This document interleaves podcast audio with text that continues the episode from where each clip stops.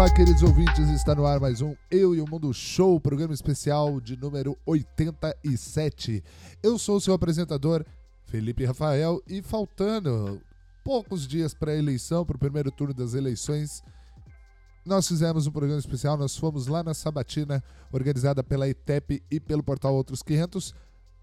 A Sabatina, no caso, foi com, de, com candidatos a deputados estaduais aqui da região, e eu pude conversar com algumas candidatas, a Jussiele Cunha, a Juliana Fraga e a Ale Bezerra. A Jussiele do PL, a Juliana do PT e a Ale do PDT. E no final também a gente bateu um papo com o Dimas Vilas Boas, que é o, que foi o organizador dessa sabatina e o mediador dessa sabatina. Gente, lembre-se que na hora do voto, voto é importante. Tem gente que acha que não muda nada com o voto, mas o voto muda sim. Então analise bem os seus candidatos, veja as suas propostas e vote, tá bom? Então a gente volta semana que vem com mais um Eu e o Mundo Show.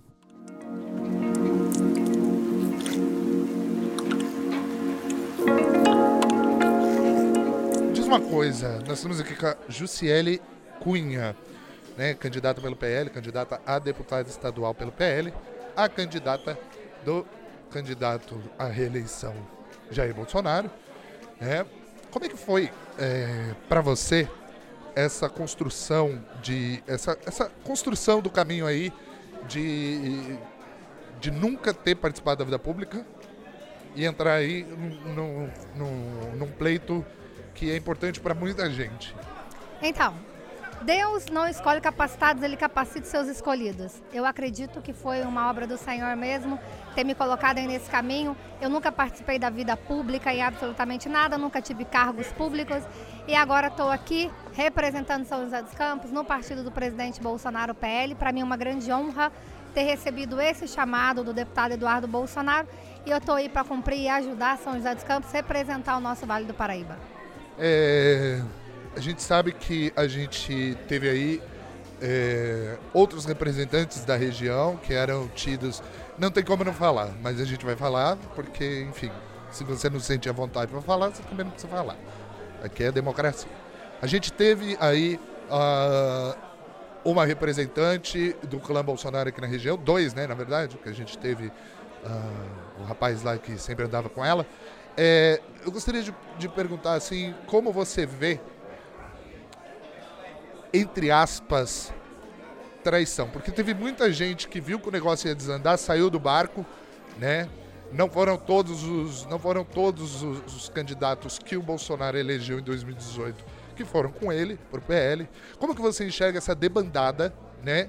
E se você acha que o bolsonarismo ainda tem força? Porque em 2018 a gente tinha um antipetismo muito forte, a gente tinha Lava Jato, a gente tinha uh, pautas anticorrupção. E hoje a gente viu a galera que se elegeu na bota do Bolsonaro abandonando ele. A que, que você atribui essa, essa debandada? Bom, primeiro, a representação que a gente tinha, a gente não tem mais. Né? Na verdade, a gente acreditou que tinha uma representação e, na verdade, não tínhamos. Por quê? Falava que defendia o presidente Bolsonaro, mas votava com Dória. Né? Eu acompanhei durante esses quatro anos a Assembleia Legislativa do Estado de São Paulo, mesmo não sendo deputada, estive em muitas votações importantíssimas e vi que a votação estava sendo junto com o mandato do ex-governador do Estado de São Paulo, que é o Dória. Então, nós não tínhamos essa representação e por isso eu venho para representar. Segundo, o bolsonarismo, é, o Bolsonaro ele veio para modificar totalmente a política brasileira. Nós tínhamos de um jeito e hoje a gente tem de outro. Então, assim, o Bolsonaro, ele é muito maior do que ele mesmo. Né? Ele veio para ajudar e para acordar a população brasileira que hoje as pessoas não se contentam mais com aquilo que elas veem na internet ou com aquilo que elas veem aí na na rede aberta de televisão, elas consultam a internet e por isso o povo acordou. Então o Bolsonaro está mais vivo do que nunca e vamos vencer agora no primeiro turno. Então você acha que mesmo o Bolsonaro não se elegendo, mesmo o Bolsonaro não se elegendo, a ideia, né, de família, Deus e pátria que ele que ele colocou aí, né, que ele pautou toda a vida pública dele, você acha que vai continuar, né? O Bolsonaro hoje é maior do que ele próprio. Ele modificou totalmente a política do Brasil. Então, ele vai vencer sim no primeiro turno. E eu acho que é isso, ele vai vencer mesmo. Se ele não vencer no primeiro turno, a gente vence no segundo turno.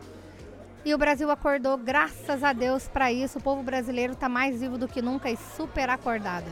Obrigado. Bom, gente, agora a gente está com a outra Ju, que participou da Cidade Sabatina, a Juliana Fraga, candidata ao a deputada estadual pelo Partido dos Trabalhadores. E ela tem uma carreira política bem legal na cidade de São José dos Campos, contrário da outra candidata, ela já tem, já vem de uma vida pública e isso prepara, né? Não sei, prepara? Não, eu, eu confesso que assim, se eu não tivesse na vereança, eu ia ficar bem mais nervosa aqui na sabatina, isso é verdade. Mas mesmo assim, é cada situação é uma situação. Prepara no sentido também, não só da fala, mas também do olhar, né, da, da questão social, das questões que a gente encara no dia a dia. Mas também tem a vivência das pessoas. Cada um aqui tem uma vivência e mesmo sem o um mandato, tem as suas defesas, né? Então, é, eu espero que tenha sido legal. Hoje aqui nessa batina a gente viu meio a meio. A gente viu 12 candidatos, sendo que desses 12 candidatos, seis eram mulheres. Né? Como que você enxerga a participação da mulher na vida pública, que ainda é miseravelmente pequena? Né? E aqui a gente teve, putz, você, a Raquel, a Jéssica, putz, a Dulce Rita, que, que foi companheira sua na vereança, que falou uma coisa que eu achei maravilhoso, né? Que tinha vezes que ela comprava briga com o partido dela porque ela votava a partidário. Como que você enxerga o, o como que você enxerga assim realmente o essa, esse posicionamento da mulherada aí na política? Não, eu achei importantíssimo, essencial e maravilhoso, né? É, a gente está aí para isso também, para ser uma das uma das mulheres que puxando outras mulheres, assim como tiveram outras que vieram antes de mim e que abriu espaço. Então a gente também está puxando outras meninas, adolescentes que começam a se interessar e tem sabe? Tem muitas adolescentes que estão se interessando por política, muitas jovens que querem participar e que querem discutir, que querem conhecer mais. Então eu acho que é isso mesmo, a gente tem que brigar pela paridade, pela, por mais mulheres na política nos espaços de poder. É esse o nosso norte também. O que a gente viu aqui hoje também nessa batina foi uma coisa incrível, que foi praticamente a esquerda toda. PT, PDT, PSTU, PSOL, todo mundo alinhado assim no discurso e que foi uma coisa muito linda de ver, porque a gente vê que quem não quem não estava alinhado em determinadas pautas acabava destoando absurdo, né? E, e, isso, é, isso é um retrato do Brasil hoje, né? Esse desespero para né, tirar, tirar o, o, presidente fez com que se criasse, tipo, eu vi uma frente ampla aqui.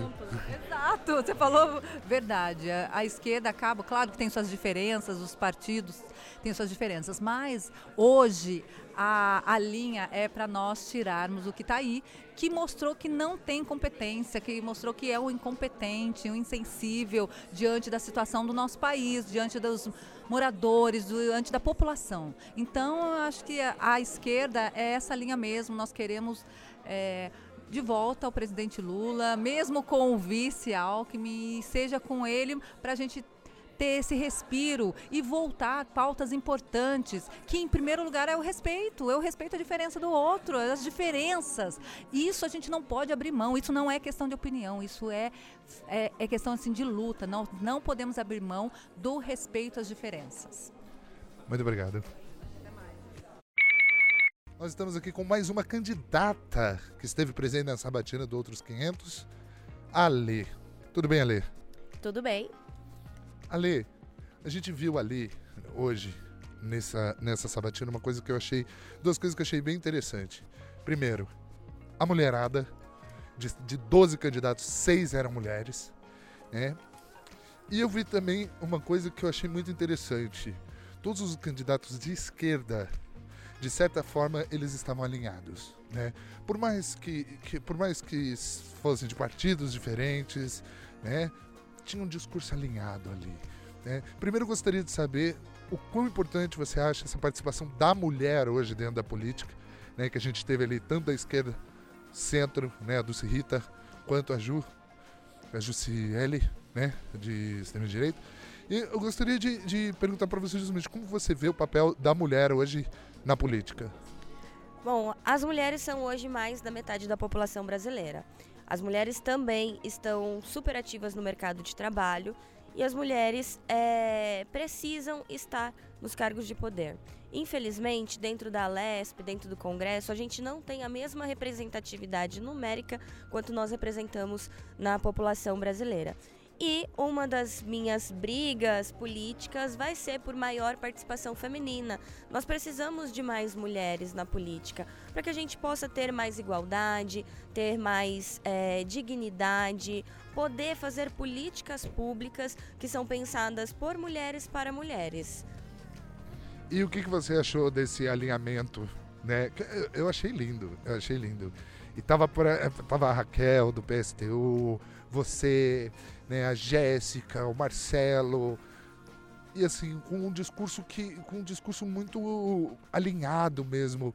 Você acha que é isso? Você acha que é essa vontade de se tirar o presidente, né, de se tirar o Bolsonaro?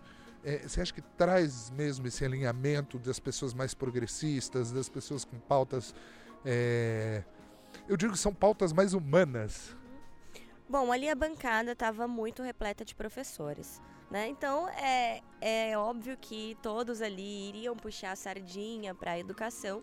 E sim, a, a, os partidos mais progressistas, mais alinhados à esquerda, eles têm sim, inclusive com os, os mais centro-direita, existem muitas pautas que são convergentes. O que eu acho que a gente precisa começar a trabalhar e a estruturar melhor enquanto política brasileira, né, é de agregar né, somar forças aí em, é, em prol de pautas importantes. A gente sabe da importância da educação, a gente não precisa mais discutir sobre isso e a gente precisa de volume e força. Então, assim, é, eu, eu considero que eu tenho uma visão um pouco mais centrada, centrada no ser humano.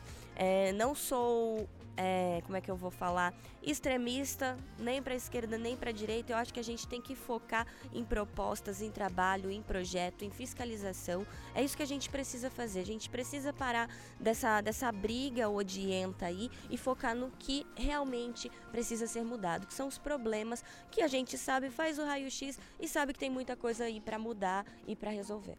Muito obrigado.